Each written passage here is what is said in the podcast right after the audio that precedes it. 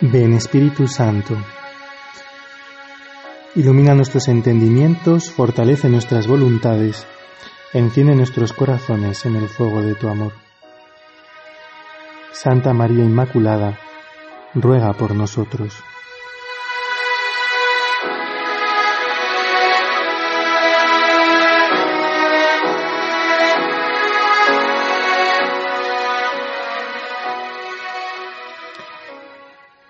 Es muy importante que nos demos cuenta del gran regalo que supone tener un rato de oración cada día.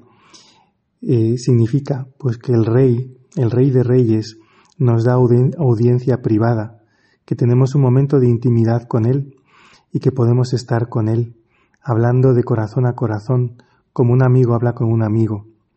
Esto es verdaderamente una gracia impresionante y no debemos acostumbrarnos a ella. Por tanto, tal vez lo primero en este día es volver a caer en la cuenta del privilegio que es conocer a Dios, poder hablar con Él, poder amarle, escuchar su voz.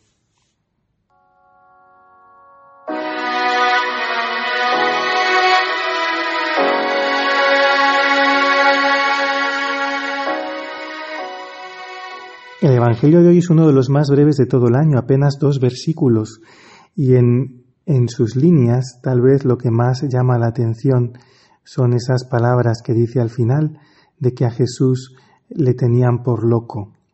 A Jesús le tuvieron por loco. Por eso que no nos extrañe si a nosotros a veces también nos tienen por locos cuando vivimos coherentemente nuestra fe cristiana. Si somos cristianos auténticos, si vivimos nuestra fe, eh, forzosamente tenemos que contrastar con el mundo en el que vivimos, que tiene unos valores muchas veces eh, totalmente contrarios a los de la fe cristiana.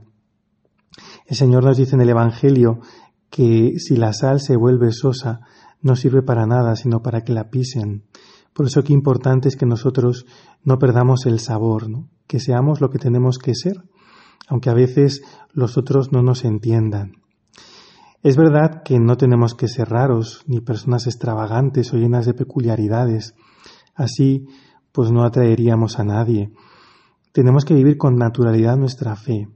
Nosotros podemos evangelizar porque somos gente normal, pues con los mismos defectos y con las mismas debilidades que todos los seres humanos, que vivimos en medio del mundo también, conocemos, pues en fin, todas las particularidades de este mundo, pero hemos tenido la gracia inmensa de haber sido tocados por Dios y de haberle conocido. Esto es un privilegio increíble.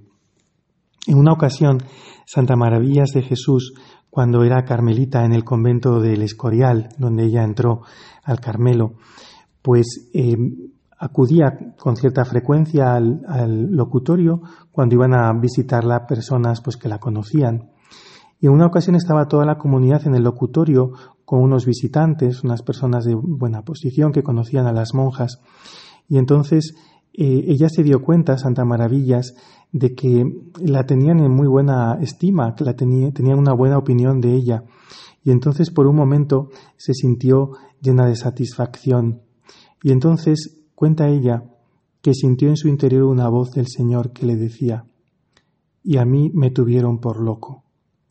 Y dice ella que estas palabras hicieron una operación tan fuerte en su alma que inmediatamente eh, sintió una profunda humildad y, se dio cuenta de que no podía creerse nada, ¿no? Y que así Jesús la habían tenido por loco. Ella no podía estar buscando reconocimientos, valoraciones, que todas, que todas las personas pensaran bien de ella o que la tuvieran pues en, en alta estima, ¿no? Por eso, qué bien nos hace comprender que no tenemos que mm, agradar a nadie más que a Dios. Ese es aquel a quien tenemos que agradar el único al que merece la pena mm, tener contento, ¿no? llenar de consuelo y de paz.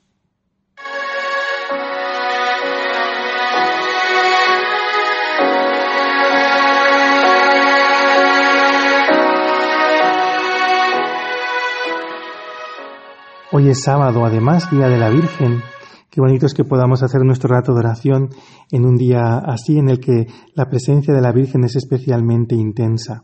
La Virgen estaba presente en este Evangelio y acudió con otros familiares de Jesús, pues que querían de alguna manera llevarlo de vuelta a Nazaret y, sacarlo pues de su apostolado y de su misión. Qué, dolor tuvo que experimentar la Virgen al mm, comprender que había personas que pensaban que su hijo estaba fuera de sus, de sus casillas, ¿no?